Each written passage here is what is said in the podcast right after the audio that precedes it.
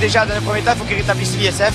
Que les riches payent leurs impôts. Et bonjour, c'est Nicolas de Immobilier Compagnie. Je suis super content de te retrouver dans cette émission. Et dans cette émission, on prend la suite de l'émission précédente. Et je t'invite vraiment, avant même d'écouter celle-ci, à écouter la précédente du coup où je te rappelle que je prenais donc l'émission euh, Capital, très connue, l'émission Capital, qui parlait des riches et où nous parlions donc de plusieurs profils de personnes et où j'ai simplement rajouté un profil qui manquerait, à savoir une personne qui ne payait pas d'impôts et qui vivait des aides sociales en France. Je ne vais pas refaire cette émission, mais je t'invite à, à écouter cette émission avant d'écouter celle-ci, puisque celle-ci c'est la suite, et que dans cette émission je vais aussi parler du coup du dernier profil, du profil des riches, puisque dans la précédente émission, nous avions donc quatre profils, j'en ai rajouté un tout en bas, donc les personnes qui ne payaient pas d'impôts.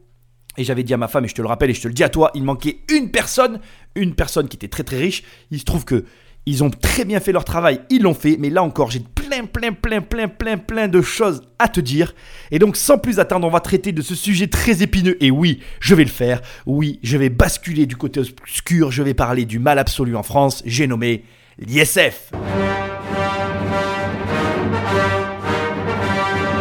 Les 1% les plus riches sont moins taxés que les travailleurs normaux. C'est pour ça qu'on se prend toutes ces augmentations, c'est pour ça qu'on ferme des hôpitaux, c'est pour ça euh, qu'on a tous des problèmes, qu'il nous manque des profs, qu'il nous manque des policiers. C'est pour ça qu'on va tous mourir, c'est pour ça que le cancer continue d'avancer, c'est pour ça qu'on n'arrive pas à soigner le sida, c'est pour ça que tout va mal dans le monde entier, c'est parce que l'ISF n'a pas été conservé en France, c'est pour ça que tout va très mal. Et donc, comme tout va très mal, parce que on a gardé l'ISF, eh bien il faut parler de ce sujet, il faut oser en parler et on va en parler tout de suite. Mais avant, comme d'habitude, tu sais ce que tu as à faire, il faut que tu prennes le téléphone d'un de tes proches et que tu l'abonnes sauvagement à cette émission, c'est pour son bien et c'est pour ça qu'on remettra l'ISF, c'est parce que tu les auras abonnés, car oui, si tu les abonnes, l'ISF reviendra peut-être dans ce pays et ce sera grâce à toi.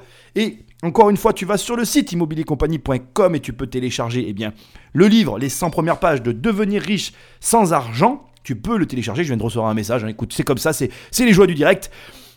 Et, donc tu peux télécharger les 100 premières pages de ce livre et tu verras, c'est un livre qui t'apprend à gagner de l'argent, à devenir riche sans avoir d'argent au départ. Et ça, ça colle très bien avec le sujet de cette émission. Et enfin, pour terminer, sur le site toujoursimmobiliercompagnie.com, tu vas sur l'onglet Programme et tu peux travailler avec moi. Tu verras, il y a une offre spéciale qui t'attend. Je t'invite à y aller. Je termine juste parce que j'ai une petite chose à rajouter maintenant. Nouvelle, sur la page à propos, tu peux t'abonner à la liste enfin à ma, à ma lettre que j'écris trois fois par semaine où je te raconte un peu ma vie, on va devenir plus intime, mais ça tu n'es pas obligé de le faire, tu fais comme tu veux, c'est à toi de voir. Donc comme tu viens de l'entendre, l'ISF est le sujet de tous les mots.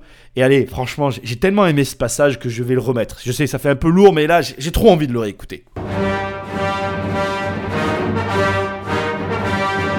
Les 1% les plus riches sont moins taxés que les travailleurs normaux. C'est pour ça qu'on se prend toutes ces augmentations, c'est pour ça qu'on ferme des hôpitaux, c'est pour ça euh, qu'on a tous des problèmes, qu'il nous manque des profs, qu'il nous manque des policiers, et je pense que beaucoup de gens oublient euh, que finalement les gens fortunés ou qui ont euh, une certaine richesse investissent dans les entreprises. C'est pas forcément des gens qui gardent tout chez eux dans des coffres.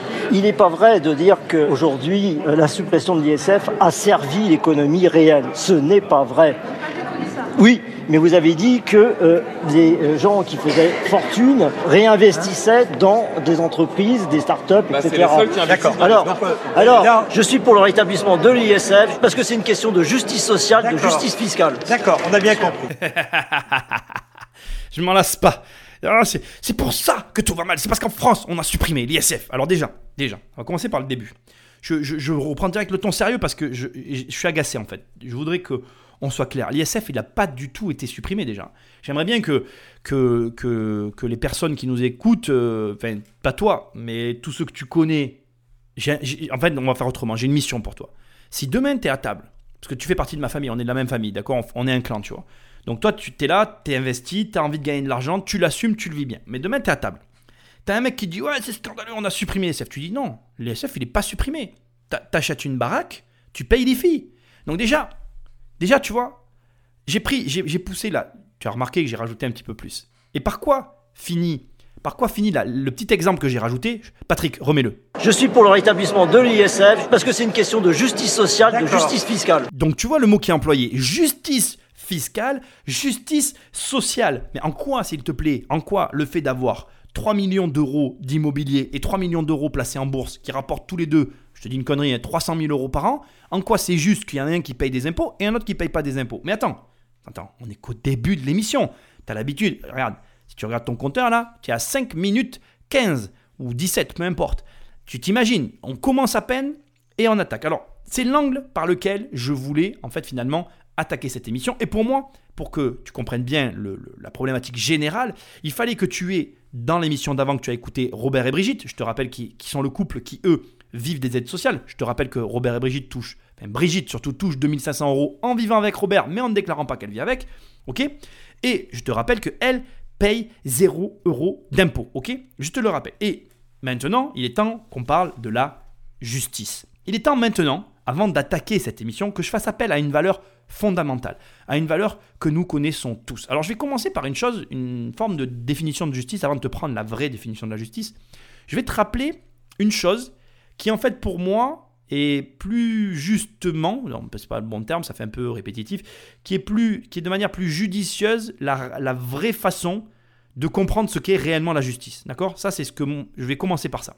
Pour moi, en fait, la justice, c'est le point sur lequel nous nous accordons tous pour dire que la chose en question, elle est bien vertueuse ou elle est, euh, comment dirais-je, néfaste au regard de ce que l'on constate. C'est-à-dire que je m'explique, si demain euh, je te montre quelque chose, je te montre une action réalisée par une personne, et que la majorité des gens vont dire que cette action-là est juste, alors l'action sera juste. Et de la même, la même façon, si la majorité des personnes te disent cette action est nuisible, eh bien, dans ce cas-là, l'action sera nuisible cette manière de définir la justice, qui n'est pas la définition de la justice, mais qui est ma vision de la justice, elle implique pour moi la réalité de la chose. C'est-à-dire que finalement, la justice, on, sait tous ce que c'est, on a tous été euh, confrontés à des situations injustes et on les a tous identifiées, on a tous ce sentiment d'injustice très fort, mais elle est quand même énormément conditionnée par notre vie en société, par l'appréciation générale de la justice. et j'avais besoin de le rappeler avant même d'attaquer le vrai sujet. Parce que quand tu lis la vraie définition de la justice, et tu vas voir ce que je vais te souligner, je trouve que le côté finalement euh, un petit peu... Euh, il y, a un, y a un côté, pardon, c'est pas le côté, il y a un côté dans cette définition un petit peu euh, malhonnête. Tu vas voir. Bon, on y va. Alors, la justice est un principe philosophique, juridique et moral fondamental qui récompense en fonction du mérite au regard du droit, de la morale et de la vertu ou de toute autre source nominative de comportement. Et en fait, je vais te, préciser juste une chose que j'ai fait sur mes notes et qui va te donner toute la dimension. J'ai souligné le mot droit. Pourquoi j'ai souligné le mot droit?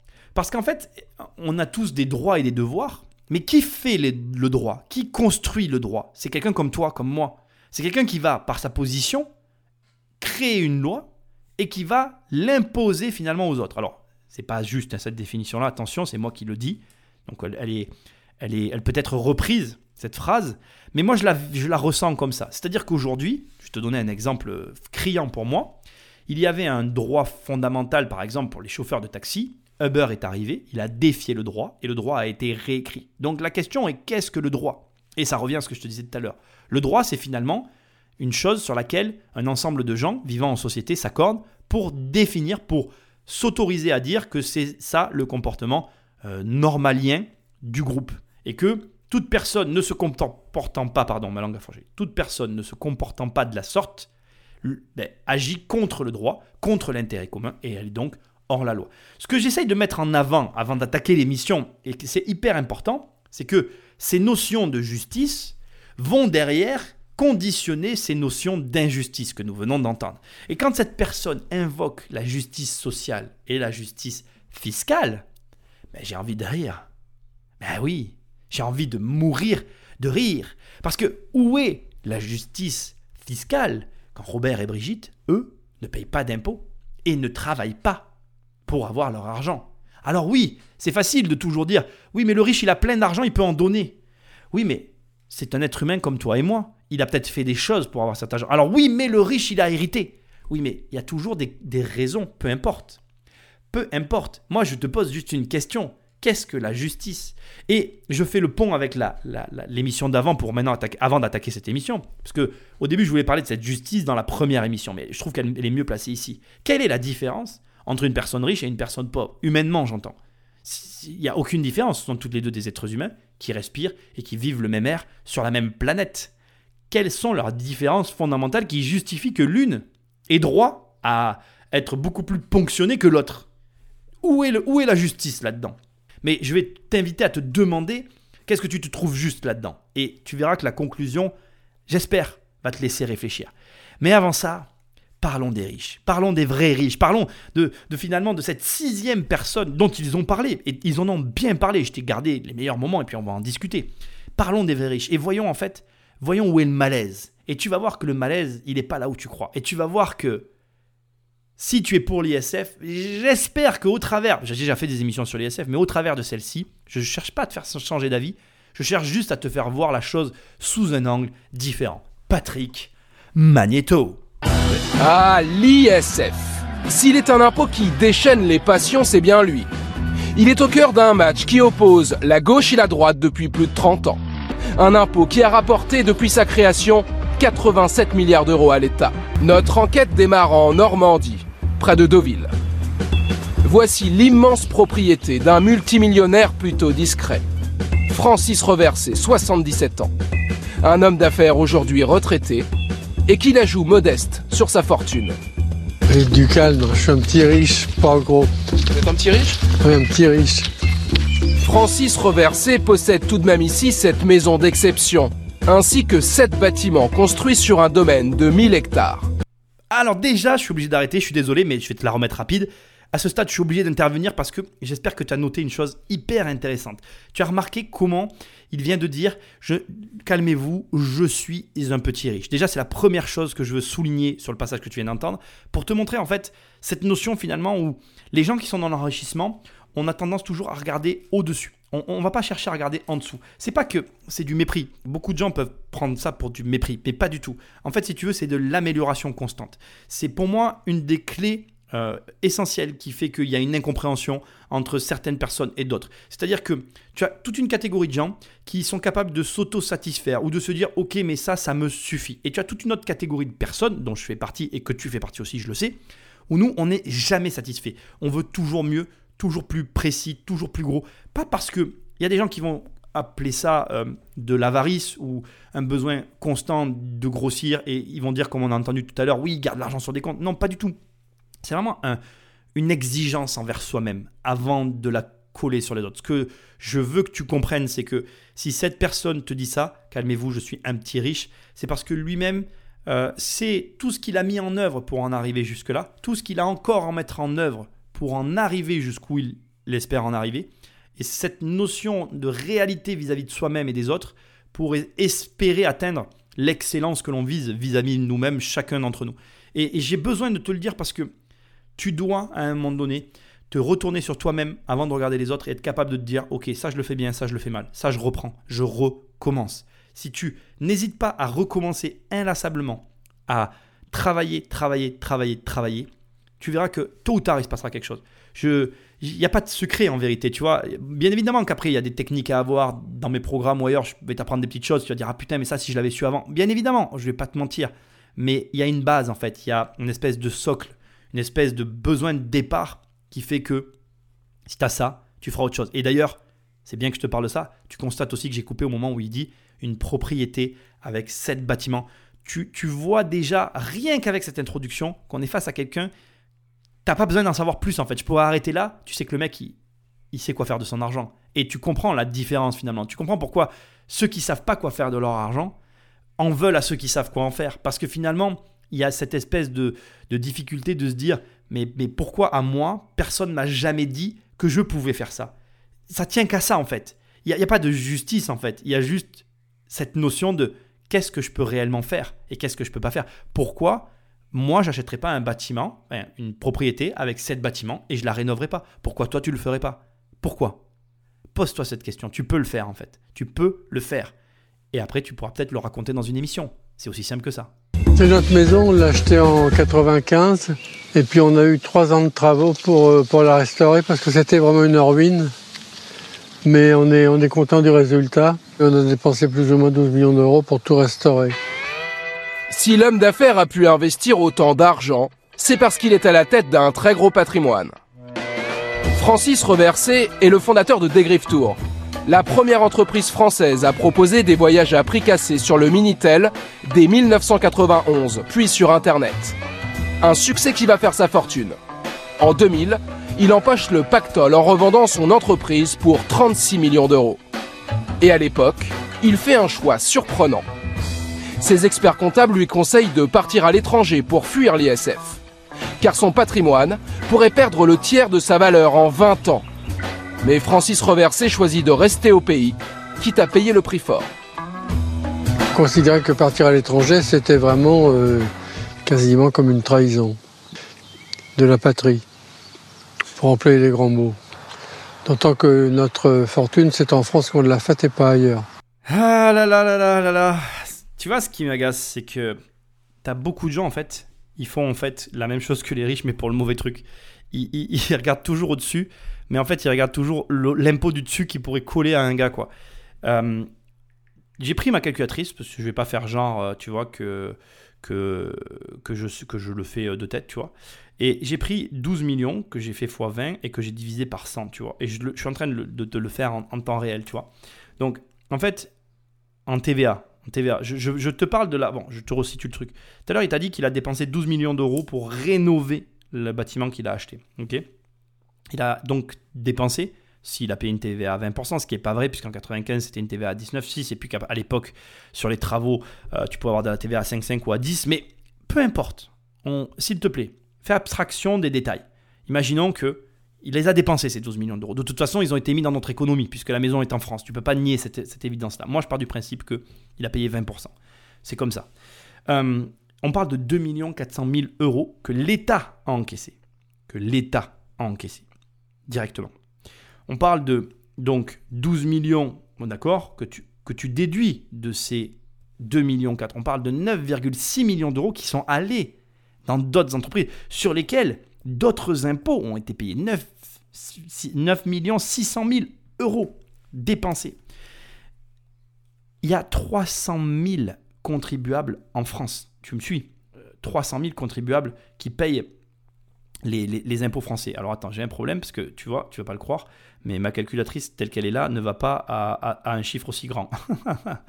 Donc on recommence. Donc 9 600 000 euros, c'est l'argent qui a été dépensé en France. J'ai enlevé 20%. Donc en, en l'occurrence, comme la TVA à l'époque était plus faible, il a dépensé plus en France. Fois 300 000 personnes qui dépensent à peu près cet argent. D'accord? Donc on parle de... tu, tu, sais pas de quoi on parle en fait, parce que même moi je peux pas te dire. On parle de 880 milliards d'euros dépensés. 2, 2 milliards, 880 000 milliards dépensés en France par ces gens contre 87 milliards. Enfin, si je veux dire, je. Voilà. Euh, je suis énervé. Comment des gens peuvent dire qu'il faut taxer ces personnes-là, alors que ces personnes, rien qu'en dépensant leur argent, leur font gagner plus d'argent en taxes que si elles payaient l'impôt C'est punitif. C'est purement punitif. C'est de la jalousie et de la méchanceté. Mais je ne peux pas parler comme ça parce que je prends parti et tu sais que je n'aime pas prendre parti. Donc on va revenir au sujet de base. Cette personne a encaissé 36 millions d'euros suite à la vente d'une entreprise. La première chose que je veux te dire, c'est que cette personne, elle a travaillé, elle a mis quelque chose en place. Et ne t'en déplaise, tu peux ne pas être d'accord avec ça, il y a eu un effort qui a produit cette richesse. C'est pas de l'argent qui est tombé du ciel. J'aime beaucoup cet exemple parce qu'on parle de quelqu'un qui, en plus, à la fin te dit J'aurais pas pu partir. Je n'aurais pas pu partir. J'aurais trahi mon pays. J'aurais trahi mon pays. Quand tu sais qu'il y a des gagnants du loto qui pensent à se barrer, ils ont rien fait. Ils ont rien fait, les mecs. Eux, ils ont allé gratter un petit truc. Ils sont plusieurs à avoir joué et entre débiles, ils se sont refilés leur fric. Et au passage, l'État a encore pris de l'argent. Je veux dire. Voilà. Donc, c'est quand même. On est quand même dans une situation où on préfère qu'un mec ait gagné au loto plutôt qu'il ait gagné de l'argent comme ça. Donc, j'aimerais bien. J'aimerais bien qu'à partir de maintenant, tu vois, pareil, tu fais partie de la famille. Si un mec un jour te parle comme ça, de, personnes comme ça, tu lui dis mais pourquoi? Mais en fait, tu trouves que c'est mieux les gens qui gagnent au loto que les gens qui travaillent et qui deviennent riches. Pose-leur la question, bordel. Agis maintenant. Agis dans ce sens-là.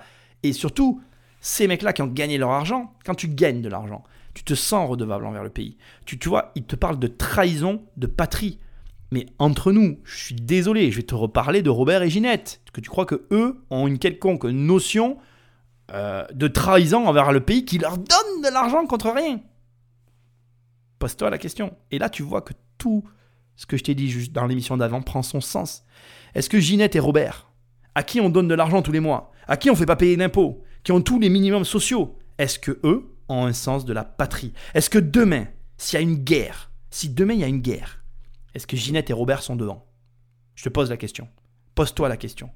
Est-ce que tu crois que ce mec-là est devant? Moi je te dis que oui. Lui il est devant. Il se battra pour son pays. Par contre, Ginette et Robert, ils auront pris le bateau et ils se seront barrés ailleurs, là où un autre pays leur donnera des aides sociales. Donc, ouais, je suis énervé, ouais, je suis en colère. Ouais, je suis en colère parce qu'un mec comme ça, qui a de la dignité, qui a du respect, de l'exigence envers lui-même, qui a travaillé, qui a des valeurs, qui a rénové le patrimoine français, 12 millions dans sa baraque, qui t'explique que, tu vois ce qu'il t'explique, tout ce qu'il va te dire. Ben lui, lui, pour des raisons de justice sociale et fiscale, lui, on va le taxer. Et Ginette et Robert, qui eux n'ont jamais rien fait de, constructif pour notre patrie, ben eux, non, eux, on leur donne tout. Une fortune qui, au fil du temps, va diminuer. Francis Reversé fait partie des 300 000 contribuables qui ont payé l'ISF chaque année. À notre demande, il a accepté de nous montrer ses feuilles d'imposition. Je suis un classeur avec quelques déclarations. Et je vais vous dire, l'ISF, ça m'a souvent agacé, mais ça m'a jamais empêché de dormir. Cet impôt, il va le payer pendant 17 ans. 2017, 2016, 2015, mais ah, ça c'est 2014, c'est le, solde à payer, 315 813. Sur une quinzaine d'années, ça fait... Euh, c'est de l'argent qu'on aurait investi si on n'avait pas eu à le donner au fisc. Francis Reversé fait contre mauvaise fortune bon cœur durant toute cette période.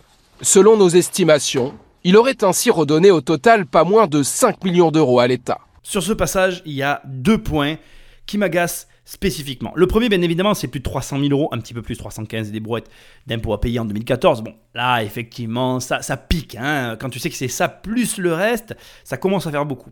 Ce qui m'agace en conséquence de ça, c'est que tu entends très clairement qu'en gros, si tu restes en France avec une fortune, elle se s'amenuise, elle se fait ronger par l'impôt et que tous les... Tu imagines, enfin, c'est quand même ouf.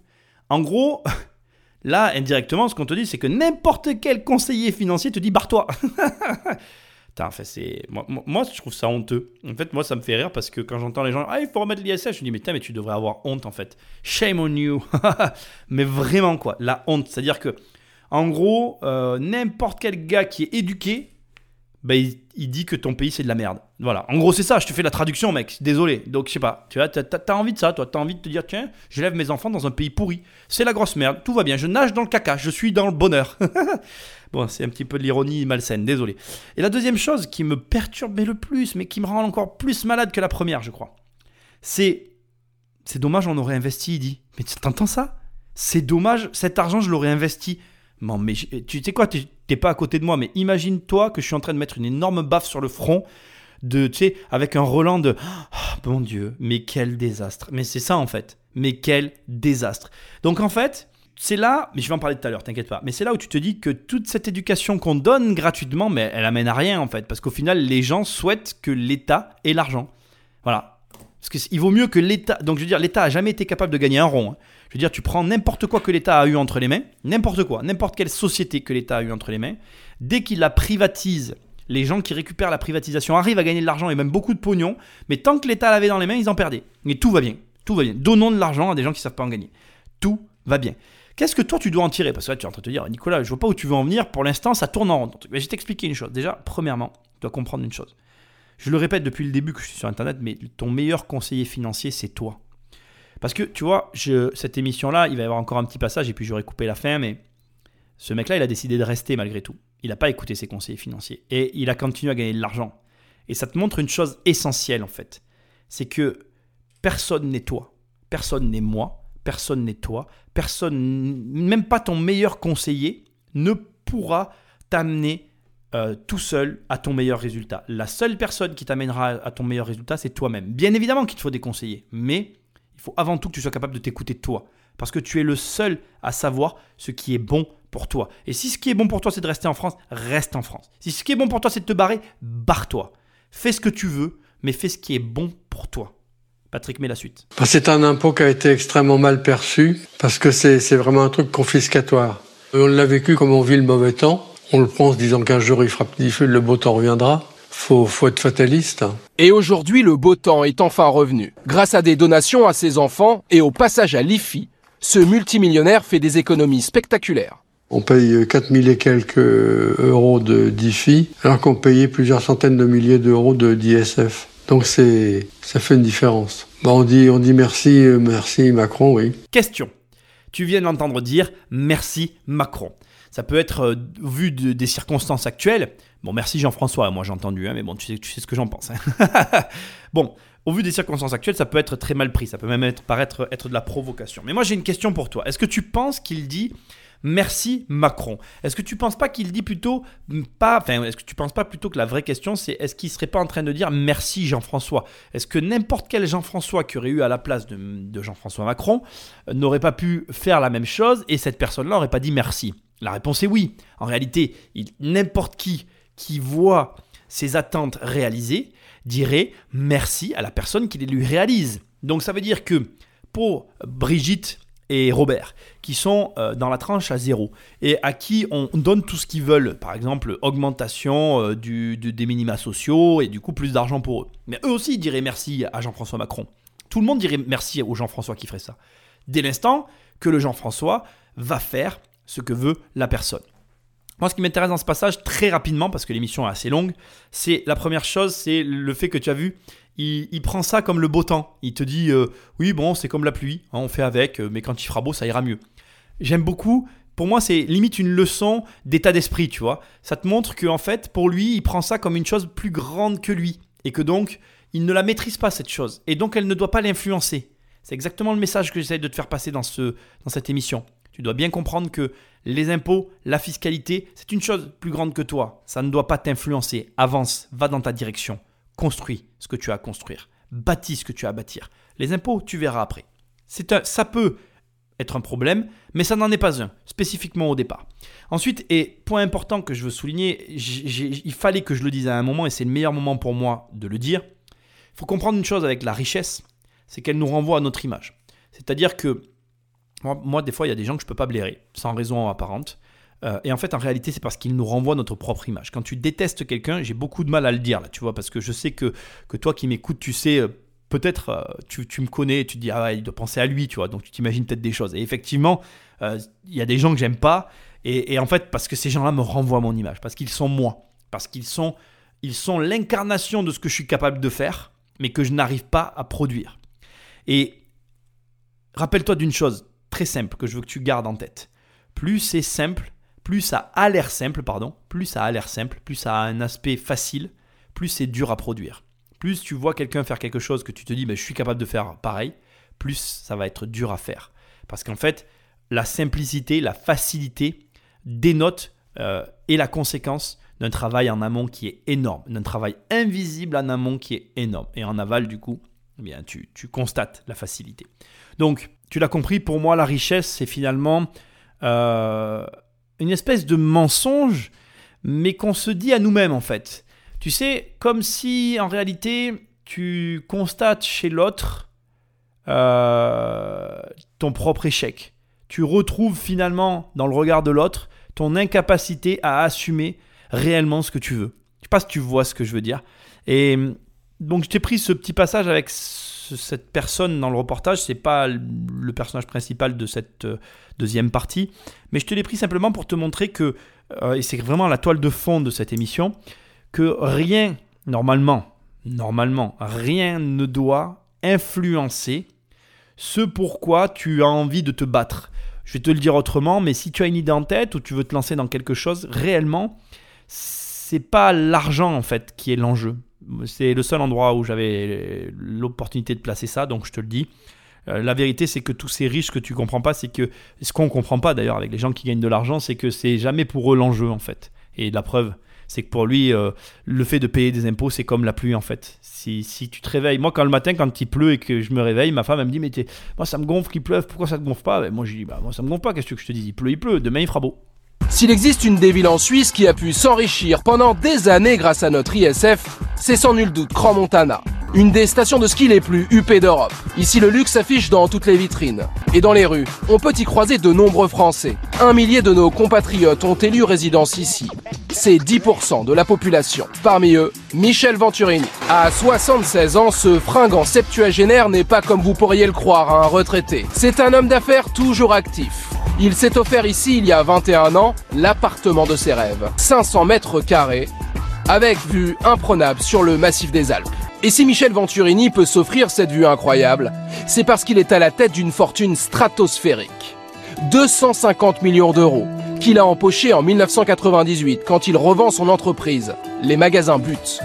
Et à l'époque, c'est entre autres l'ISF qui le pousse à s'expatrier. Bon, allez, j'espère que t'es prêt pour la fessée. On va s'en prendre une grosse là. bon, déjà, je voudrais. Je coupe ici parce que je veux que tu aies tes petites notions sur cette introduction. Pour moi, c'est très important. Tu sais, je, suis fan, c'est pas le mot. J'aime bien Pablo Escobar, je sais pas pourquoi. Pour moi, c'est le mec de toutes les folies en fait. C'était un, un taré ce gars. Et j'aime bien les mecs fous, moi. Et euh, je veux quand même te remettre dans le contexte parce que là, là tu vois, c'est la télé, euh, une fortune stratosphérique.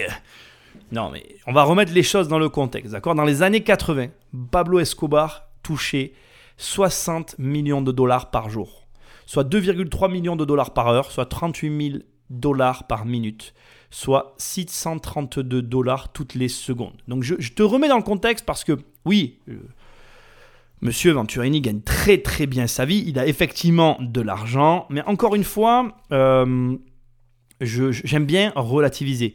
Tu vois, j'ai toujours cette, euh, ce besoin de regarder au-dessus, tu vois, c'est comme ça, voilà. Donc je veux qu'on remette les choses en contexte. Quelqu'un qui a beaucoup d'argent, je ne le remets pas en cause, ça reste pour moi, de mon point de vue, quelqu'un qui gagne correctement sa vie. Attention, je suis pas à ce niveau, je ne peux pas prétendre à ça, c'est pas vrai. On est simplement sur quelqu'un qui, euh, voilà, euh, a, un mode de fonctionnement et ce mode de fonctionnement lui a permis par la revente de son entreprise d'avoir une somme qui a été ce qu'elle a été et qui a été très importante. Autre détail que je veux te signifier, tout si tu vois un petit peu quand tu vois la présentation de la première émission et que tu vois la présentation de cette deuxième émission, pour moi, voilà, vraiment, on est dans, on est vraiment dans le, dans le show, tu vois. Il a pu se payer l'appartement de ses rêves avec la vue. Je t'ai coupé des trucs d'ailleurs un peu inutiles pour l'histoire où il t'explique la vue, tout ça. C'est vraiment. On est vraiment dans le, dans le, dans le show, tu vois, dans le je montre ce que j'ai pu avoir. Mais le mec a bossé. En fait, la télé a un mécanisme vicieux qui accentue finalement cette. Pour moi, euh, cette émission-là fait plus de mal que de bien alors qu'elle est bien faite au départ. Mais il y a des mécanismes de présentation qui sont vraiment très mauvais pour les personnes qui peuvent regarder. Le riche est vraiment présenté, le gars a 76 ans. Franchement, je vais être franc avec toi. Est-ce que tu as envie d'avoir 240 millions à 76 ans? Non. Est-ce qu'ils te prennent un riche de 76 ans? Prends-nous des riches de moins de 30 ans, mec. Pablo Escobar, il avait la vingtaine quand je te parle. Il avait 30, allez, entre 20 et 30. Il gagnait, il gagnait 60 millions de dollars par jour. Je sais pas si tu réalises. On parle d'un gars qui avait la trentaine. Là, on te prend des gens où tu te dis, on te, en fait voilà, on fait tout pour te montrer la richesse sous la forme, oui mais tu seras vieux, oui mais, oui mais quoi? Non, les gars, arrêtez avec ça. Si tu m'écoutes, j'ai un, message pour toi, j'ai un message d'espoir, tu peux être jeune et riche. D'abord, la richesse, c'est pas l'argent. On a tendance à te jeter des sommes énormes. La richesse de cet homme-là n'a pas été l'argent qu'il a gagné. Sa vraie richesse a simplement été de pouvoir, quand il a vendu ses magasins, acheter là où il a voulu acheter. Est-ce qu'il est allé en Suisse pour la fiscalité? J'aurais bien aimé qu'on lui pose la question, je ne le sais pas. Mais s'il est allé pour la fiscalité, je le plains. Tu ne vas pas dans un pays pour la fiscalité, tu y vas parce que tu t'y sens bien. Je pense qu'il s'y sent bien parce que je t'ai coupé le passage où il dit qu'il est très heureux là où il est. Je pense que c'est vrai. Mais je veux corriger tout ça, c'est trop, c'est ouf en fait. Alors, quand on te montre les gens qui n'ont pas d'argent, on oublie de te parler de ceux qui profitent du système. Juste euh, ceux qui nous révoltent le plus, quoi, tu vois, accessoirement. Bon, bref, moi ça me révolte pas, comme je t'ai dit dans l'émission d'avant. Moi, je leur donne raison ils prennent ce qu'on leur donne. Et quand on te parle des riches, on te prend des mecs bien vieux pour te, pour te sous-entendre quand même l'air de rien que bon, tu seras riche mais tu seras très très vieux, ça servira vraiment à rien. Voilà, ce qui est pas vrai. Hein. Je, te, je, vais finir cette partie-là avant d'introduire la suite, mais voilà, c'est pas vrai du tout. Tu peux être jeune et, avoir de l'argent. Et ce qui est pas vrai aussi, c'est que on te présente, on, oublie, on te présente ça, l'air de dire, il s'est mis là pour le, pour la, pour, pour, pour la fiscalité. C'est pas vrai aussi. Il faut que ça te plaise. Il faut, voilà, tu gagnes pas de l'argent L'argent n'est pas la finalité en soi, c'est le moyen d'atteindre ce que tu veux. gagne de l'argent pour obtenir ce que tu veux, tu te sentiras très bien. Moi, je fais ce que je fais pour mes raisons à moi, pour obtenir, pour atteindre mon objectif. Je l'atteindrai comme j'ai envie et je serai très heureux. Tu vois ce que je veux dire? Et toi aussi, etc., etc. Et un rêve, accomplis-le et tu verras que tout va bien aller dans ta vie. Bon, ça c'est fait, c'est dit. Dernier petit point, je vais te mettre la suite. Euh, et avant que j'introduise tout ça, je veux que tu saches que euh, ce personnage-là, pour moi, représente, enfin, les personnages que tu entends jusqu'à maintenant, jusqu'à la fin, représentent vraiment les vrais riches, même si je te les relativisé par rapport à, Pablo Escobar. Il, et, il est important que tu comprennes que ce sont des vrais riches. Maintenant, sache une chose, les vrais riches sont dans les pays anglo-saxons. Euh, je vais te donner une notion. Euh, moi, je, connais, j'ai les chiffres d'autres personnes. Je suis pas là pour te donner des chiffres de personnes que je connais, mais pour te donner une idée, euh, il y a un entrepreneur français qui a mis 10 ans pour faire un certain chiffre d'affaires en France, d'accord? Et il a fait en un an le même chiffre d'affaires aux États-Unis. C'est-à-dire qu'il crée une boîte en France. Il met, on va donner un chiffre à la con, hein, 1 million d'euros. C'était plus que ça, mais on va imaginer 1 million d'euros de chiffre d'affaires. Il lui faut 10 ans pour les faire en France. C'était beaucoup plus que ça. Et il va aux États-Unis, il crée la même boîte le même service aux États-Unis et en un an, il, fait le chiffre d'affaires qu'il a mis 10 ans à atteindre en France. Parce qu'en fait, euh, notamment ce qu'a fait Pablo Escobar, etc., les États-Unis, c'est l'anglais. L'anglais, c'est une énorme fraction du monde. Et que donc, dès que tu vas proposer un service de manière anglophone, ta fortune s'accroît de manière exponentielle. Tu ne peux pas comprendre, en fait. Il faut le vivre. Je ne l'ai pas vécu, je te rassure. Mais comme je connais des gens qui l'ont vécu et qui me l'ont expliqué et que j'ai vu les chiffres, c'est assez impressionnant en fait. C'est-à-dire qu'en gros, et je te le dis directement, si tu veux vraiment avoir une, une, fortune qui se construit rapidement, il faut que ça soit en anglais. Voilà. Allez Patrick, mets-leur la suite. La France, c'est malheureusement devenu le pays le plus fiscalisé au monde. Donc, au bout d'un moment, bah, les gens trouvent que c'est trop. On dit toujours trop d'impôts tue l'impôt. Résultat, aujourd'hui, l'homme d'affaires ne fait plus fructifier sa fortune en France. Ces investissements, c'est dans le reste de l'Europe et surtout en Suisse qu'il les injecte. Dans des supermarchés, dans des enseignes de bricolage et tout récemment dans l'hôtellerie. Voici son dernier pari. La construction d'un hôtel 3 étoiles. Pour ce projet, Michel Venturini s'est associé avec Louis Ferrand, un autre homme d'affaires français résidant lui aussi en Suisse. Il a fait fortune dans l'immobilier. Les deux hommes ont investi 16 millions d'euros pour construire l'hôtel. Un chantier qui fait vivre une centaine d'ouvriers depuis un an. L'hôtel doit ouvrir dans deux mois. Une dizaine de salariés vont être embauchés pour l'inauguration. Autant d'emplois qui auraient peut-être été créés en France s'il n'y avait jamais eu l'ISF. dans ce passage, il y a tout. Il a fait fortune dans l'immobilier. bon, déjà, tu vois que c'est possible. Tu sais que en utilisant mes méthodes, tu peux faire fortune. Tu vois, et, on va pas, je vais pas te mentir. Tu peux faire fortune. Voilà, l'immobilier, tu peux faire fortune. C'est une vérité. C'est une vérité. C'est une vérité qui demande euh, des, petites euh, précisions. Petite précision numéro une.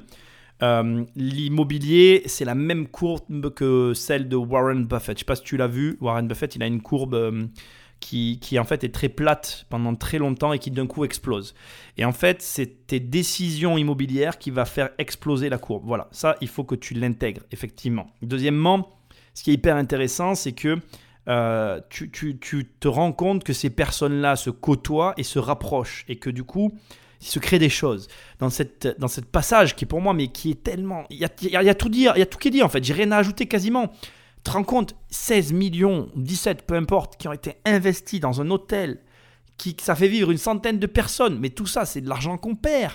En fait, ça te montre une chose. Ça te montre une chose. Et, et c'est là un des points fondamentaux. Je veux que tu quittes cette émission en gardant ça en tête. Ça te montre une chose essentielle. Prends quelques secondes pour bien écouter ce que je vais te dire. Et je vais te le dire doucement pour que tu le comprennes correctement. Toutes ces personnes qui veulent le retour de l'ISF ne savent pas compter. Elles ne savent pas compter. Pourquoi? Parce qu'elles se focalisent sur le fait que ces personnes qui gagnent beaucoup d'argent devraient payer un impôt et elles se sentent lésées parce qu'elles-mêmes se trouvent payer trop d'impôts et du coup elles, ont un sentiment euh, d'injustice par rapport à une situation donnée. Ce que ça nous met en exergue, au-delà de toutes les choses que je vais éluder dans ce que je vais dire, mais moi, ce que je veux mettre en avant, c'est la chose la suivante. Ce qu'elle nous met en exergue une chose, c'est que tout le monde n'est pas capable de compter. Ça veut dire que on a beau avoir tous une unité de mesure commune qui sont les chiffres 1, 2, 3, 4, 5, etc. 2 plus 2 égale 4. C'est pas parce que tout le monde sait compter de cette manière-là que tout le monde comprend comment cela fonctionne. Ça te prouve que, un, l'argent est quelque chose de très émotionnel et de absolument irrationnel. Il n'y a rien de rationnel dans l'argent. Et deux, c'est que toutes les personnes qui se focalisent sur l'impôt ne comprennent rien. Donc je veux qu'à partir de là, tu retiennes cette chose en tête. Arrête de penser aux impôts. Si tu penses aux impôts, tu penses comme toutes ces personnes qui veulent que l'ISF revienne et tu n'y arriveras jamais. Oui, il y a des impôts. Oui, ça fait peur. Oui, c'est compliqué. Oui, c'est problématique. Et je pourrais faire cette liste indéfiniment. Mais si tu y penses, tu n'y arriveras pas. Tu n'y arriveras pas pour la même raison que j'ai commencé cette émission avec cette personne qui te dit c'est à cause de ça qu'on s'en sort pas, c'est à cause, c'est toujours à cause de ça, mais c'est jamais à cause de lui. C'est à cause de toi, même si tu n'es pas riche, si tu ne gagnes pas comme Michel Venturini des millions, si tu n'as pas déjà construit ton empire, c'est à cause de toi. Donc là maintenant, tu m'écoutes, je sais pas ce que tu fais, tu conduis, tu marches, tu es dans le métro, j'en sais rien. Réfléchis deux secondes et demande-toi, qu'est-ce que tu as fait aujourd'hui pour poser la première pierre de ton empire? Quelle est la première action que tu as déjà faite, que tu as fait ou que tu vas faire? Ça n'a pas d'importance. Arrête d'écouter tout le monde. Arrête de m'écouter moi. Fais quelque chose. Agis. Ces personnes que tu entends là, aujourd'hui, elles font des millions, elles brassent des grosses affaires, mais elles ont commencé comme toi. Elles ont commencé comme toi et elles ont commencé par poser une action, puis une deuxième, puis une troisième. Et à un moment donné, effectivement, et ça personne t'en parle et c'est une vérité, il y aura un moment donné où tu vas devoir faire une bascule et que tu vas devoir prendre un gros risque. Il n'y a que cette bascule-là qui fera la différence. Mais qu'est-ce que tu as fait? Qu'est-ce que tu as fait aujourd'hui? Qu'est-ce que tu as fait hier Et qu'est-ce que tu vas faire demain? Arrête de penser aux impôts.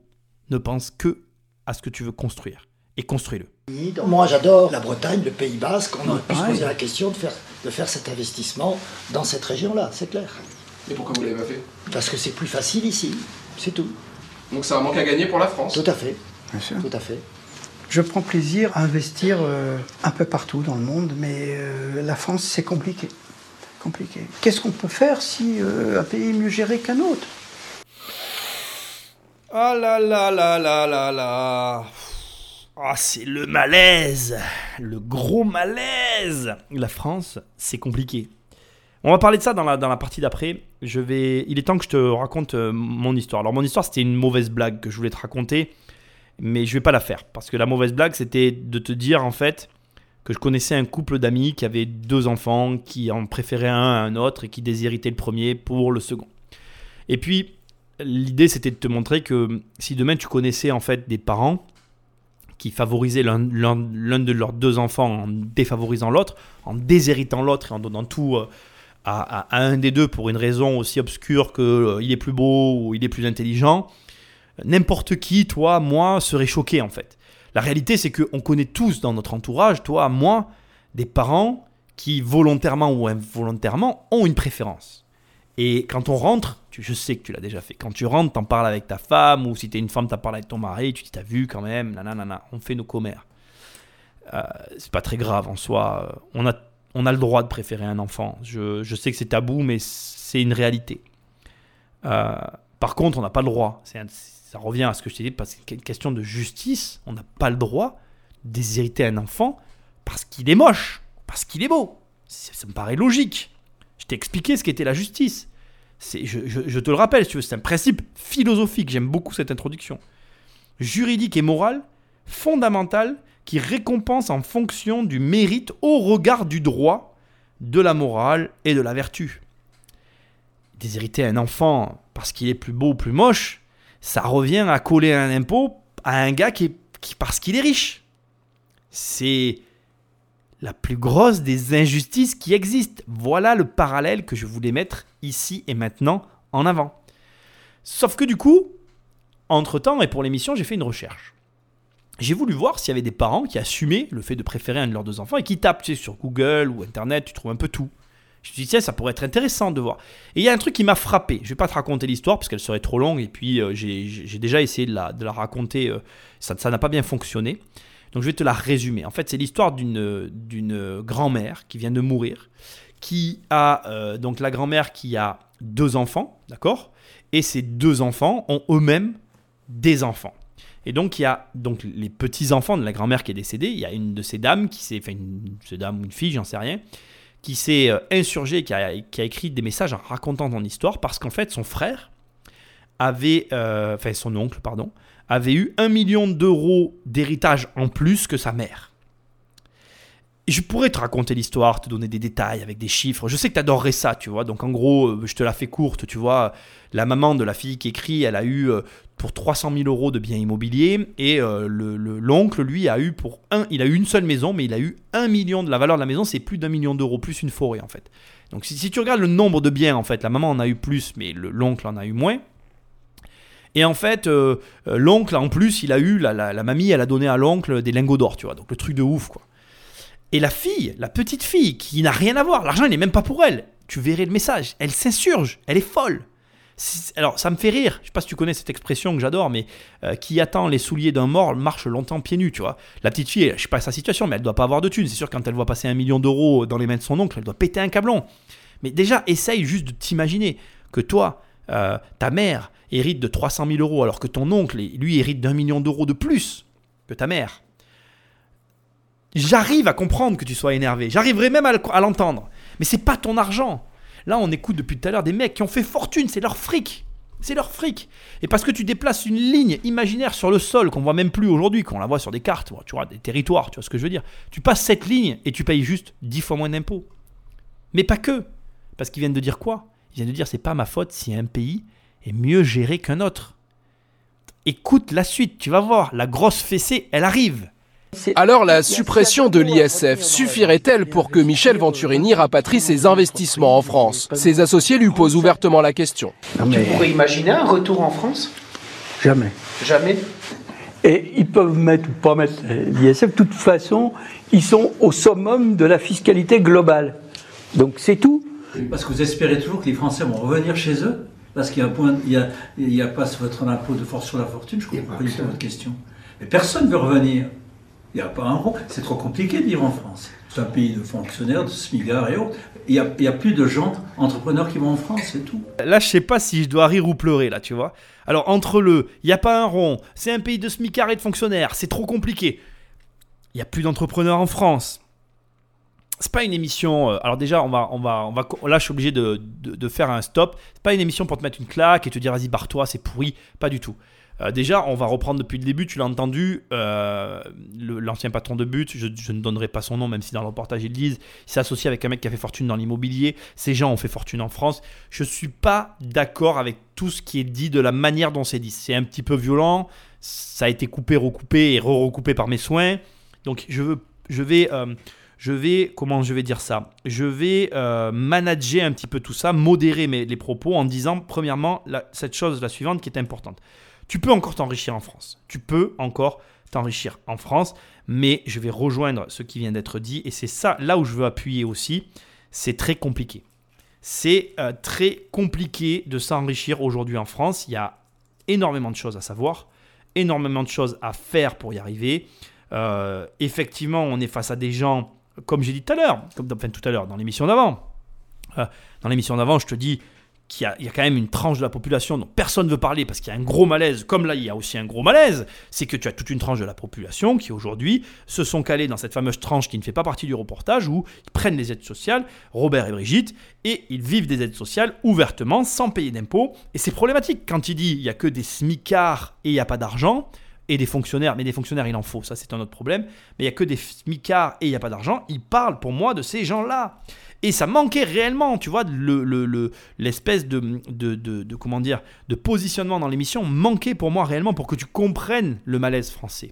Maintenant, maintenant, et là où je peux pas, et, là où il faut le comprendre, c'est-à-dire que la fiscalité, et ça, c'est vraiment, voilà, cette émission, j'espère que tu auras gardé en tête les idées fortes, et là, c'en est encore une très forte. La fiscalité n'est qu'un des aspects qui font qu'aujourd'hui, les grosses fortunes ne veulent plus revenir. Je vais te le dire autrement.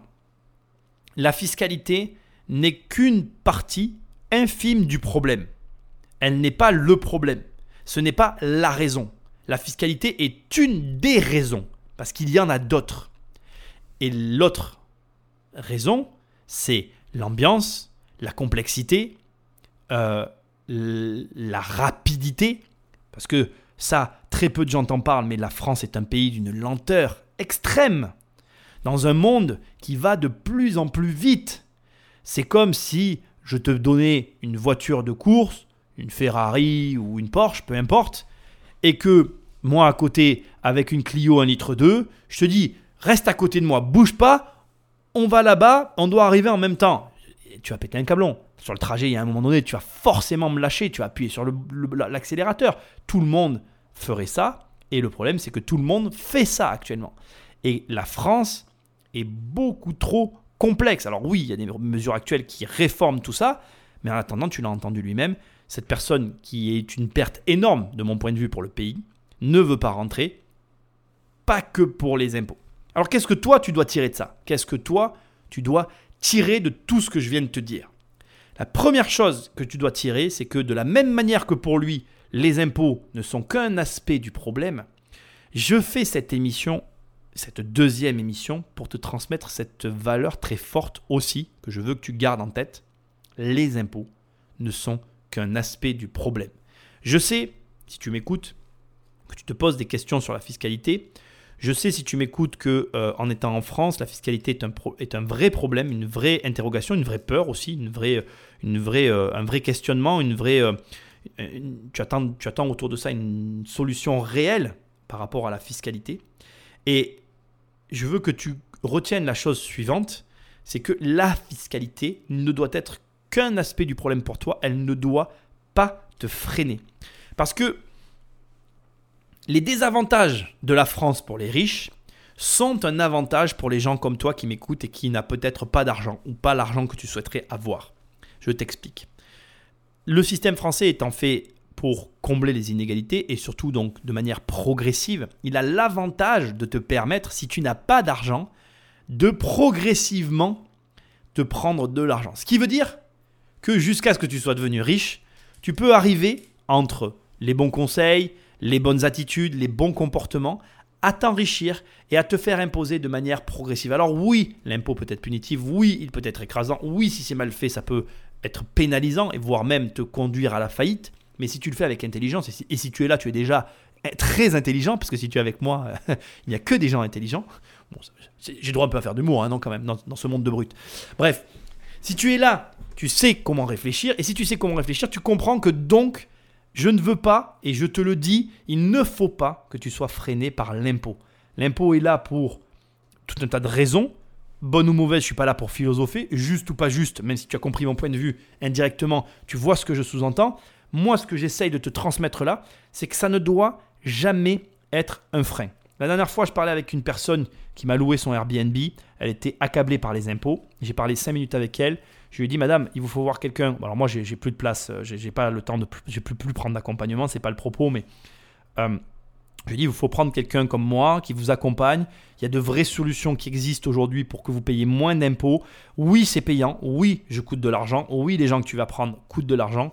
Mais ça les vaut. Ça les vaut. Il y a plein de forfaits. Tu as des fiscalistes qui se font payer sur l'économie d'impôts. Moi, si demain tu viens me voir et que je te fais économiser 120 000 euros et que je te dis que je te prends 50% de l'économie d'impôts que je te fais réaliser, ben, je prends 60 000. Donc ça, vaut le coup pour moi de travailler pour zéro, surtout si tu, as, tu te ramènes avec une grosse feuille d'impôt et que je sais que je vais te les faire gagner. Alors je te rassure, je, ne fais pas ça.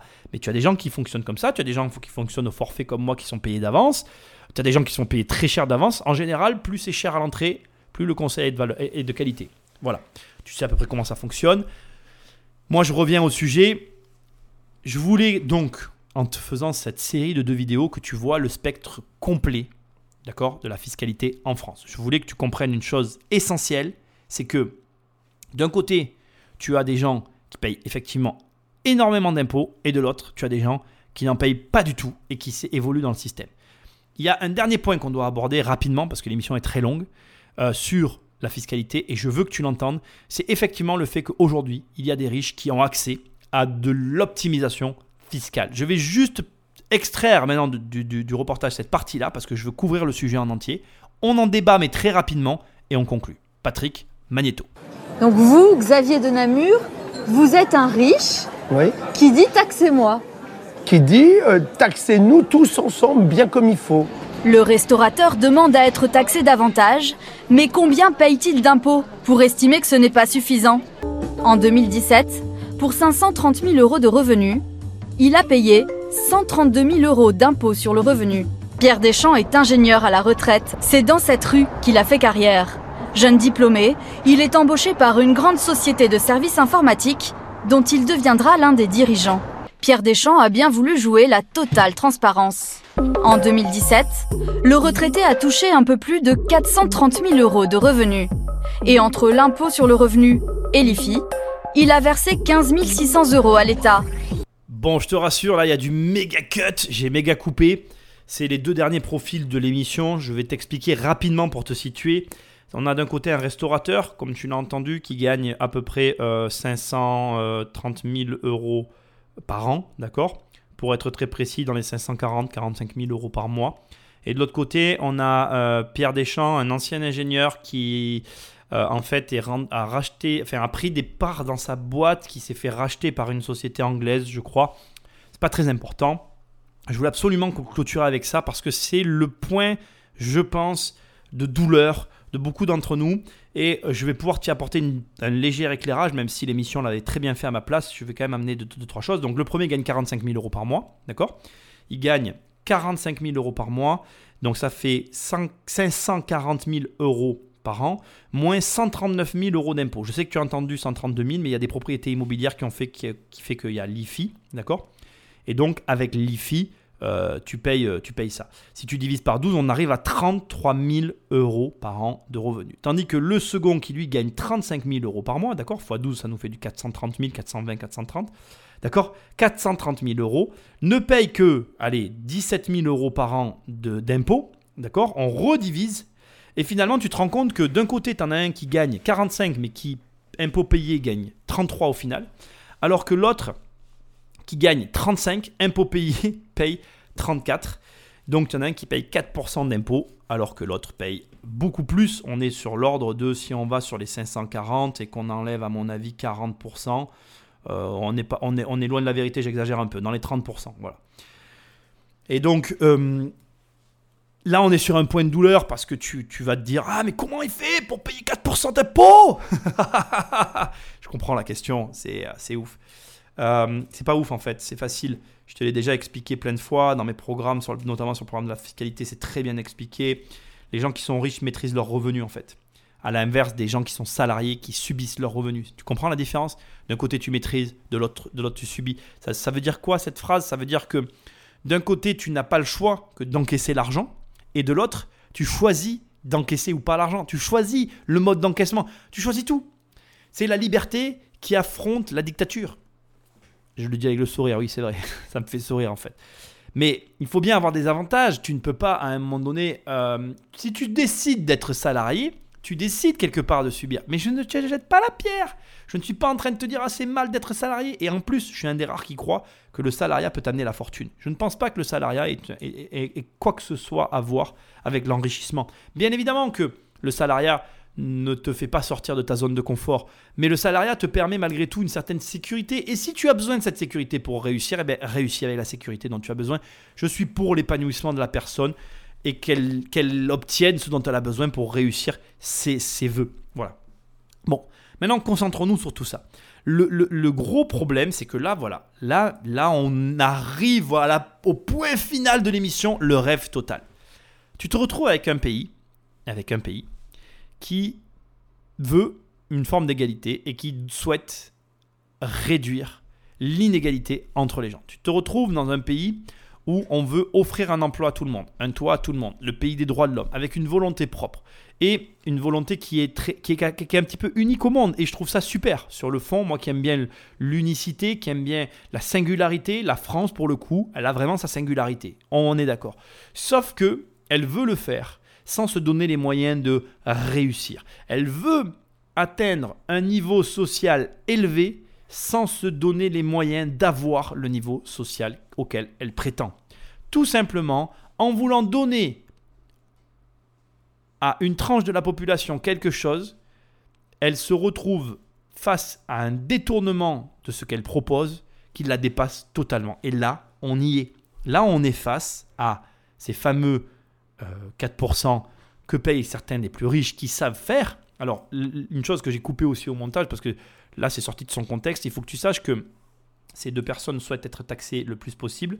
La première, le restaurateur, euh, lui veut que l'État prenne l'argent et il est OK pour que l'État lui en prenne même plus. Et le second, lui, à l'inverse, euh, ce que tu sais pas, c'est qu'il a donné plus de 900 000 euros à des œuvres caritatives parce qu'il dit que, en fait, l'État, il sait pas où va l'argent, donc il y a un problème de confiance. Je trouve ça très intéressant. D'ailleurs, ça pourrait faire le sujet d'une émission complète. J'ai pas le temps de la faire, mais bon, voilà. Il, il dit qu'il a un manque de confiance dans l'État et que plutôt que de donner l'argent à l'État, il préfère optimiser fiscalement ses revenus et lui-même donner l'argent aux causes qui lui sont propres. Donc, ce sont deux personnes avec un très fort sens moral, un très fort sens de la justice, qui font fonctionner et tourner l'argent dans leur pays, et qui pour autant sont capables d'optimisation fiscale. Je voulais vraiment clôturer ça avec ces deux exemples-là parce qu'ils sont pour moi euh, criants de vérité dans tous les sens du terme. Dans le premier, dans le sens où tu vois vraiment qu'effectivement, en étant très riche, en gagnant euh, quasiment 400 000 euros de revenus par an, ben, tu peux payer très peu d'impôts dans ce pays. Et c'est tout à fait légal en fait. Et deuxièmement, en te montrant aussi qu'il y a des personnes qui gagnent de l'argent, et tu l'auras vu tout le long de cette deuxième partie, qui sont prêts à payer des impôts et qui n'ont pas eu peur des impôts pour entreprendre dans ce pays.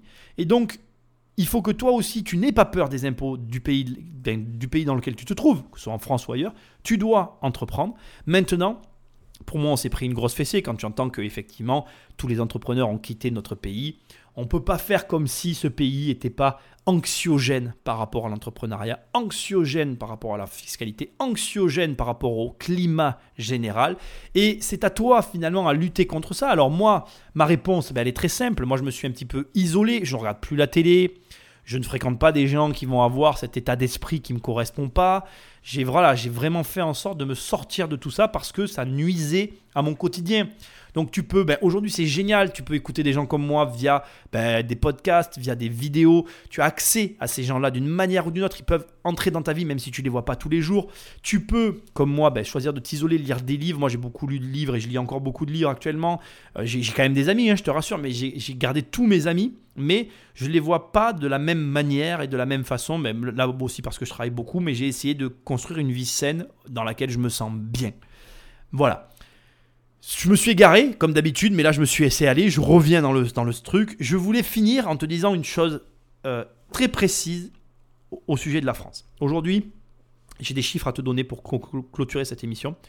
Aujourd'hui, on a environ 800 euh, départs annuels de riches. Donc des gens qui sont riches et qui quittent le pays. 800 départs annuels. Quand je dis 800, j'ai pas eu la précision du chiffre si c'est des foyers ou si c'est des personnes, mais c'est ça. Et à l'opposé, on a 300 retours de personnes qui génèrent de l'argent dans le pays. Là, je te parle que de gens qui ont un intérêt économique pour notre pays. Je te parle que de gens riches.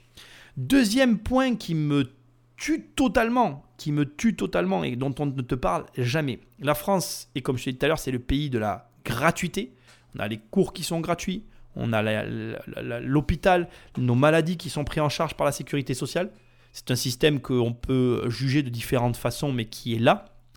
Euh, aujourd'hui, il faut que tu saches qu'un enfant, moi en tout cas, c'est mon estimation personnelle, j'estime que le coût d'un enfant pour la France, c'est-à-dire que la France qui nous fournit tous ces services gratuits, euh, ce coût-là, il est équivalent pour moi à quelque chose comme 700 à 1 million d'euros. C'est-à-dire qu'aujourd'hui, la France, quand tu es dans ce pays, on parle que de l'impôt, mais elle t'offre environ entre 700 et 1 million d'euros de manière indirecte par le vecteur de, des hôpitaux gratuits, des services à la santé qui peuvent être gratuits. Je pense notamment aux maisons médicales quand tu as aujourd'hui des urgences qui font un petit peu le travail, alors ne font pas le travail des hôpitaux, mais où tu peux aller en parallèle.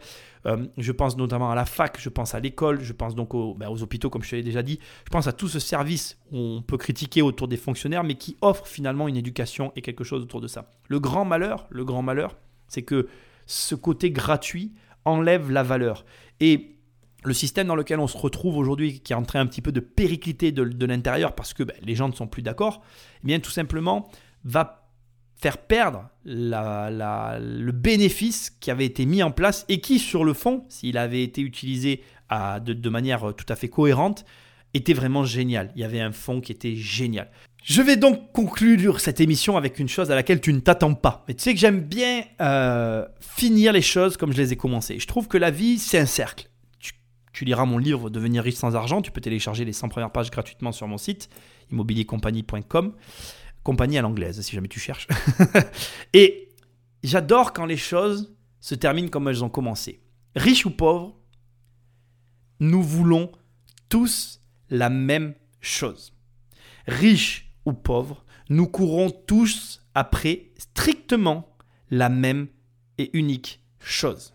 Cette même chose qui fait que ces deux extrêmes ont énormément de mal à s'entendre et qui pourtant, moi, m'amuse beaucoup parce que, en fait, on est les deux mêmes personnes. Les personnes qui ne travaillent pas et à qui on donne de l'argent, qui profitent du système, ma fameuse Brigitte et Robert que j'ai rajouté, et nos riches qu'on a entendus depuis tout à l'heure, ont ce point commun que je trouve fort amusant, et c'est même pas moi qui vais te le dire, Patrick Meller, fais-leur écouter la vérité. Vous vivez avec combien par mois? Alors je ne me pose pas la question de, euh, de mon budget euh, mensuel, c'est un peu le privilège d'avoir une certaine aisance, mais euh, il m'arrive assez rarement de, de faire des folies. Dixit, la personne qui optimise le plus dans ces deux reportages et qui a gagné le plus d'argent. Elle, elle dit, il m'arrive rarement de faire des folies. Tu, tu as des personnes qui gagnent peu d'argent et qui tiennent le même discours. Et la vérité cachée derrière cette phrase, c'est quoi? La vérité, c'est qu'il est maître de son temps. Il est maître de son temps. Et quel est le point commun avec les personnes comme Brigitte et Robert qui vivent des aides sociales et qui n'ont aucun compte à rendre à personne, aucun problème, à part, si ce n'est que de gérer leur budget entre grandes guillemets, puisque c'est un budget qui leur est alloué, c'est d'être maître de leur temps. Nous voulons tous la même chose, nous voulons être vivre et faire les choses que l'on aime quand nous voulons. Certains veulent travailler, d'autres ne veulent pas travailler. Je ne juge pas ça. Ce que j'essaye de te dire, c'est que nous nous battons tous pour la même chose. Et je trouve ça très amusant parce qu'au final, nous nous battons. nous nous battons. Ceux qui ont de l'argent se battent avec ceux qui en ont pas. Et ceux qui en ont pas se battent avec ceux qui en ont. Parce que les uns pour les autres, chacun a l'air d'avoir ce que l'autre veut. Alors qu'en vérité, nous voulons juste stricto sensu la même chose. Et pendant qu'on se bat, le pays agonise. Alors moi les mecs, je sais pas ce que vous en pensez, mais il serait peut-être temps de commencer à réfléchir différemment et de commencer et de commencer à voir les choses différemment. Lance-toi, fais ce que tu veux, fais-le quoi qu'il en coûte. Si tu trouves que les impôts sont trop élevés, peu importe, fais-le. Et avant de me quitter, pense à aller là où tu es, à me laisser une note. Ah, si tu as envie de me rencontrer, travailler avec moi, aller sur mon site, télécharger mon livre, acheter mes programmes, t'abonner, bref, fais tout ce que tu as à faire. Je sais que tu sais ce qu'il faut faire. Et surtout, et surtout, abonne sauvagement quelqu'un à cette émission. Ça lui fera le plus grand bien. Moi, je te dis à très bientôt. Ciao Selon une étude de Rexecode, un institut économique proche du patronat, quand un contribuable à l'ISF s'expatrie, il emporte avec lui en moyenne 11 millions d'euros de patrimoine. Résultat, au total, depuis 35 ans, ce serait environ 200 milliards d'euros qui auraient ainsi échappé à notre économie.